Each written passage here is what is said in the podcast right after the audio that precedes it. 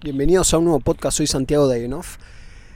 Hace poco una amiga, Jessica Narvaja, que le mando un saludo y te dedico este podcast, eh, publicó un video más o menos de 1930 en Estados Unidos y ella hacía un reparo en donde se veía sobre la figura eh, de las personas que pasaban por el video y haciendo especial hincapié, valga la redundancia, en la no obesidad que se encontraba especialmente en Estados Unidos, donde el porcentaje de obesidad es creo que el más grande de todo el mundo.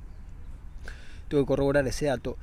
Yo hice un comentario que me dieron ganas de expandirlo aquí, que para 1930 recién había aparecido la televisión, era muy rudimentaria, no había televisión color, por supuesto no había televisión con cable, concepto de infinito, y tampoco había internet ni teléfono celular concepto de infinito. Hago insistencia en el concepto de infinito porque son las dos cosas que la tecnología trae que permite a la persona estar frente a esos dispositivos, tanto la tele por cable como por el teléfono por internet, eh, de, por tiempo indeterminado. Si bien algunos jueguitos ya se podía, o juegos en general, o un libro se puede, lo que tiene el infinito es que el libro en algún momento se va a terminar y por más que tengas otro en la biblioteca para poder seguir leyendo y miles y miles que no llegarías ni en toda tu vida a leerlos, hay una interrupción en el momento en que terminas uno y tenés que empezar a agarrar otro libro y otra vez meterte en la historia, otra vez en el inicio, etcétera, etcétera. Cuando vos estás utilizando internet o viendo televisión por cable, hay algo de eh, tu atención que entra como en un momento de sedación no es lo mismo que cuando te dan una sedación para hacerte un estudio, por ejemplo, y voy a esperar que pase el avión. No es, no es lo mismo cuando te hacen una sedación para que puedan hacerte un estudio, en donde vos te dormís un poco, o una sedación que te permite estar un poco más tranquilo o más tranquila, sino la sedación en cuanto a la atención es cedida al principio voluntariamente hacia la TV por cable o hacia internet y en un momento que no se da cuenta el ser humano, ahí se le otorga ya eh, la atención de una manera no voluntaria. Uno puede creer que siempre tiene la posibilidad de levantarse e irse del estímulo al que está viendo, que está recibiendo, pero no siempre es tan claro. Inclusive muchas veces uno puede verificar esto, que está frente a la televisión o frente al teléfono y dice, mm, ya estoy hace un montón. Sin embargo, sigue. Y ese, esa compuerta que se abre de percepción, de puedo levantarme e irme, dura apenas unos segundos, porque dos, tres segundos de donde vino esa advertencia, mm, me podría ir, vuelve a irse y vuelve a entrar la persona en un estado así como de conexión eterna por donación de la atención involuntariamente. Es decir, me distraigo al punto que ni siquiera me doy cuenta. A veces no me doy cuenta, por ejemplo, que tengo sed, que estoy teniendo frío, que estoy incómodo, en una posición incómoda, que se me están adormeciendo los dedos porque los codos los tengo apoyados, que tengo ganas de ir al baño y no me levanto, que estoy sosteniendo, que estoy contrayendo.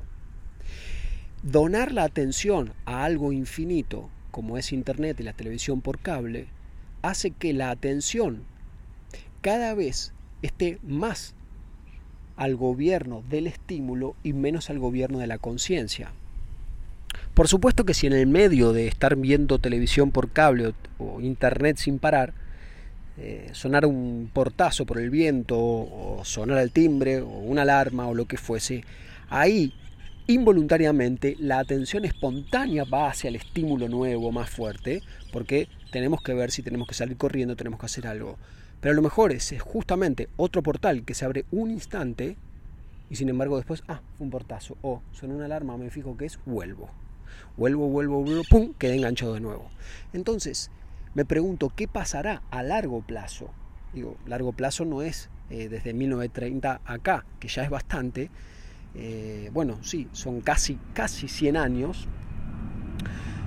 ¿Qué pasará cuando, por ejemplo, ya no haya personas que hayan estado en un tiempo en donde solamente existía la radio o solamente existía la televisión rudimentaria o apenas aparecía la televisión por cable, que solamente desde siempre, desde el nacimiento, hubo el concepto del infinito. Y distingo infinito de, de cable de internet, porque además internet es activo, el cable es inactivo, es, es, pasivo, quiero decir, uno puede estar mirando, no puedes hacer mucho más que cambiar de canal, indagar más, menos. Lo más interactivo que podrías hacer con el cable es que nombran algo y vos vas a buscarle un libro. Pero la mayoría de veces nadie va a buscar un libro y sin embargo lo vas a buscar al teléfono. Y ahí, ahí sí hay otra cuestión, que es lo infinito de Internet y las redes sociales. Es la comunicación y es la posibilidad de estar permanentemente comunicado con quien sea directa e indirectamente. Si es directamente, generalmente a través del WhatsApp, de una videollamada, por decir la forma más directa, pero indirectamente a través de si alguien me vio, alguien no me vio. Entonces ahí ya también, además de la posibilidad potencial de estar conectado permanentemente, está eh, la añoranza de ver si alguien se conectó, si alguien me vio, si alguien me habló, si leyó mi mensaje, si me mandó un mensaje. Y ahí ya no tiene tanto que ver con el estímulo. Dentro de lo inadvertidamente que está donada la atención, tampoco está claro por qué se está ahí. No puedo decir me estoy divirtiendo viendo videos de Messi haciendo goles o, o memes. Pero hay un punto en donde hay algo que se pierde ahí. Y es difícil darse cuenta. No es muy distinto de lo que pasa con las adicciones. De hecho, Internet es una adicción. La palabra adicción está más ligada a las sustancias químicas exógenas ingeridas o administradas al cuerpo por vía parenteral, es decir, fuera del sistema eh, gastrointestinal, pero los ojos también son vías de... Eh, hace poco, justo que pasó un avión, pensé que ahora en, el avión se puede tener internet. En algunos vuelos lo tienen todos, en otros se puede pagar, entonces recuerdo hay un libro que me regaló un amigo Federico Flom que se llama Deep Work, que es como trabajo intenso, profundo más que intenso, profundamente concentrado. El tipo lo escribió en un viaje de ida y vuelta a Japón, justamente porque arriba del avión se desconectaba de todo, no se puede hacer mucho arriba del avión más que leer, ir al baño y volver, eh, ver una película y dormir. Bueno, el tipo se dedicó a escribir este libro. Ahora existe la posibilidad de internet. Ni siquiera en el avión tenés la posibilidad de interrumpir.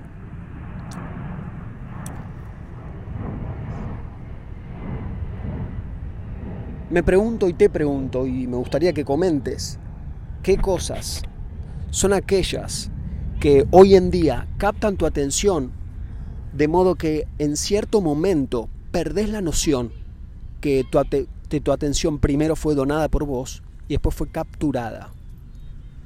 Y cuando registrás que a lo mejor ya hace mucho tiempo que estás, ¿cuántas veces dejas que aparezca eso hasta finalmente interrumpir tu atención con eso? A la misma, de la misma manera que cuando te despertás está la posibilidad de interrumpir un poco la alarma del despertador y dormir un rato más. ¿Cuántas veces lo haces? Quizás cuántas veces lo hagas sea una forma de poder ver un paralelismo que voy a seguir indagando entre me doy cuenta que ya hace mucho tiempo estoy viendo tele o viendo las redes sociales, corto, o mejor sigo, con estoy durmiendo, suena la alarma, la apago cinco minutos más, cinco minutos más, cinco minutos más. ¿Qué es ese cinco minutos más? Publiqué un video hace poco que es sobre el momento en donde Fátima, la novia de Miley, le huele el shampoo, el perfume a, a Villarruel. Sin duda ya lo había olido en el momento en que la filman, y quizás ya lo había olido antes de estar ahí. Entonces cuando ella se acerca, va a reexperimentar, no va a experimentar por primera vez. ¿Qué es lo que va a sentir? Ni ella lo sabe. Si va a tener una linda sensación, por lo menos por el video, parece que está teniendo una linda sensación. Eso de ir a reexperimentar a la manera de Pablo, estamos condicionados por vivencias y tener en cuenta las vivencias nos permite entender cuáles son nuestras acciones en el hoy. Muchas gracias por escuchar y adelante.